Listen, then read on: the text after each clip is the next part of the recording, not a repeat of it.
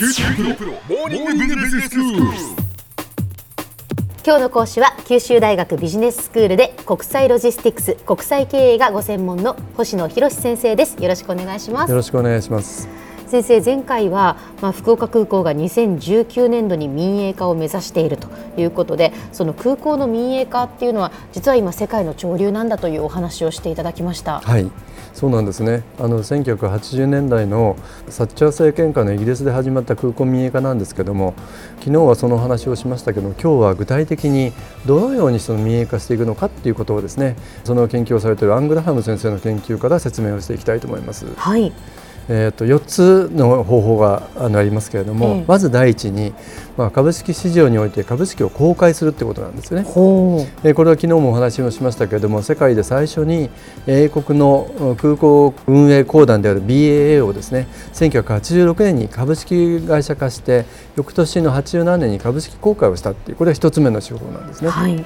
で2つ目の手法というのはえー空港の一部または全部をですね入札によって民間企業に売却をするというやり方なんですけど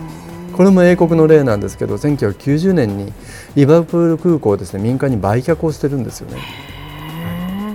で第3にコンセッションと言われるやり方なんですけどええ20年とか30年とか40年というですね長期間にわたって空港の経営権を異常売却するってやり方なんです。でこれ1997年に南米のコロンビアで導入されたんですね。これは後ちょっと詳しく説明させてわかりましたで第4番目がですね BOT 方式と言われる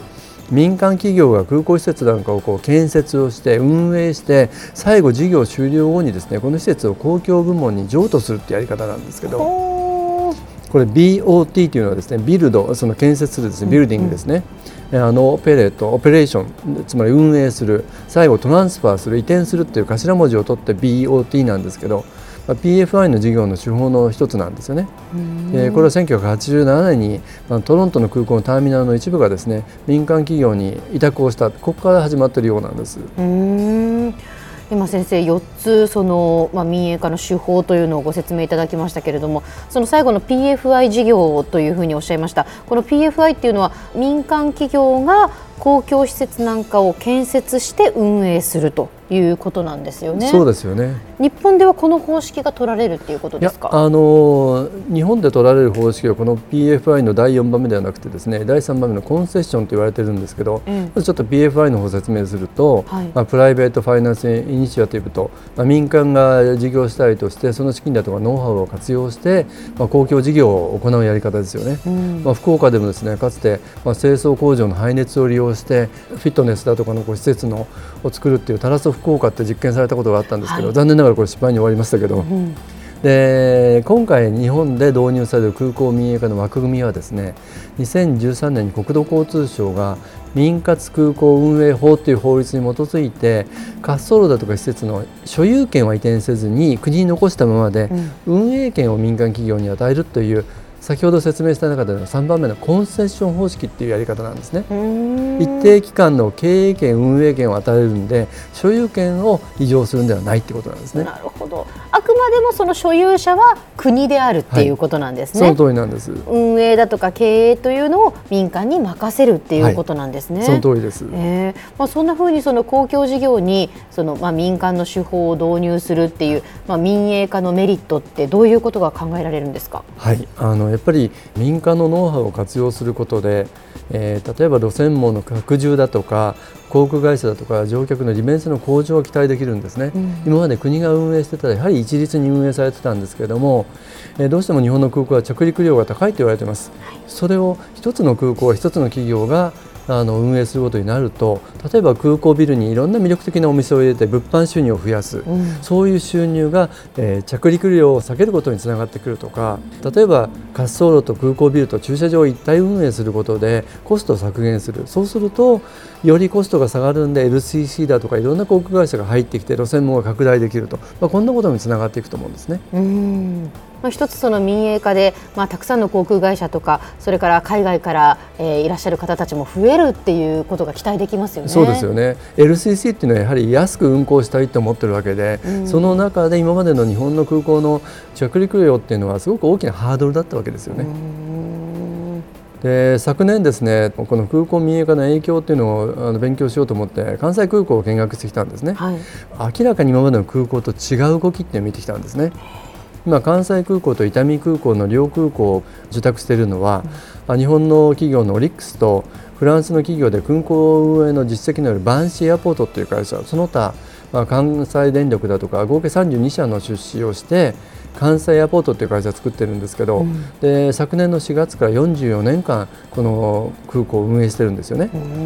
で面白い例なんですけど関西空港には滑走路を挟んで、まあ、既存の航空会社が入るターミナルと格安の LCC の入るターミナルが反対側に合うんですよね。滑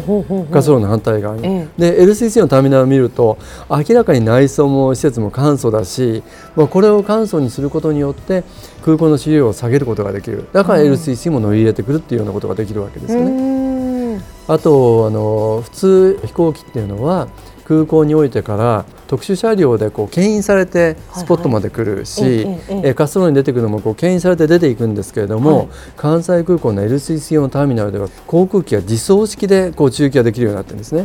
自分で来てこう止まってスポットに入って自分で出ていけると。そうするとこれまた LCC がコストを下げることで運賃を下げることができるってなりますよね。あそういうことですね、はい、今のこう関西空港のお話を伺っているとやっぱり民間企業ならではの面白さというか、はい、新しい空港運営がなされるんだなというのがよくわかります。そうですよね、うん、これが福岡空港ではやはり期待されていることなんですね。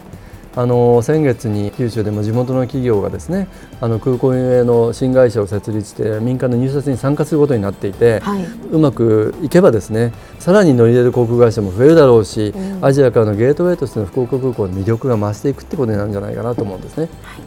では先生今日のまとめをお願いします。はい。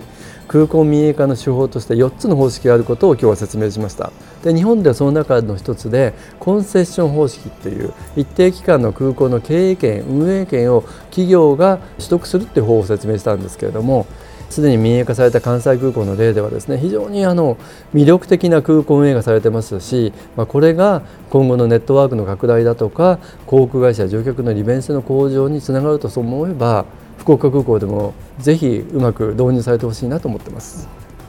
今日の講師は九州大学ビジネススクールで国際ロジスティクス国際経営がご専門の星野博先生でした。どうもありがとうございました。ありがとうございました。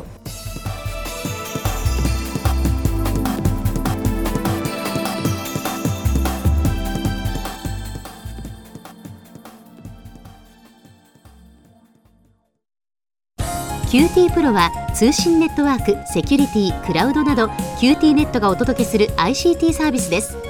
九州中に展開した光ファイバー網を基盤に一番身近なビジネスパートナーとして九州の企業自治体の皆様をサポートします。詳しくは QT プロで検索を。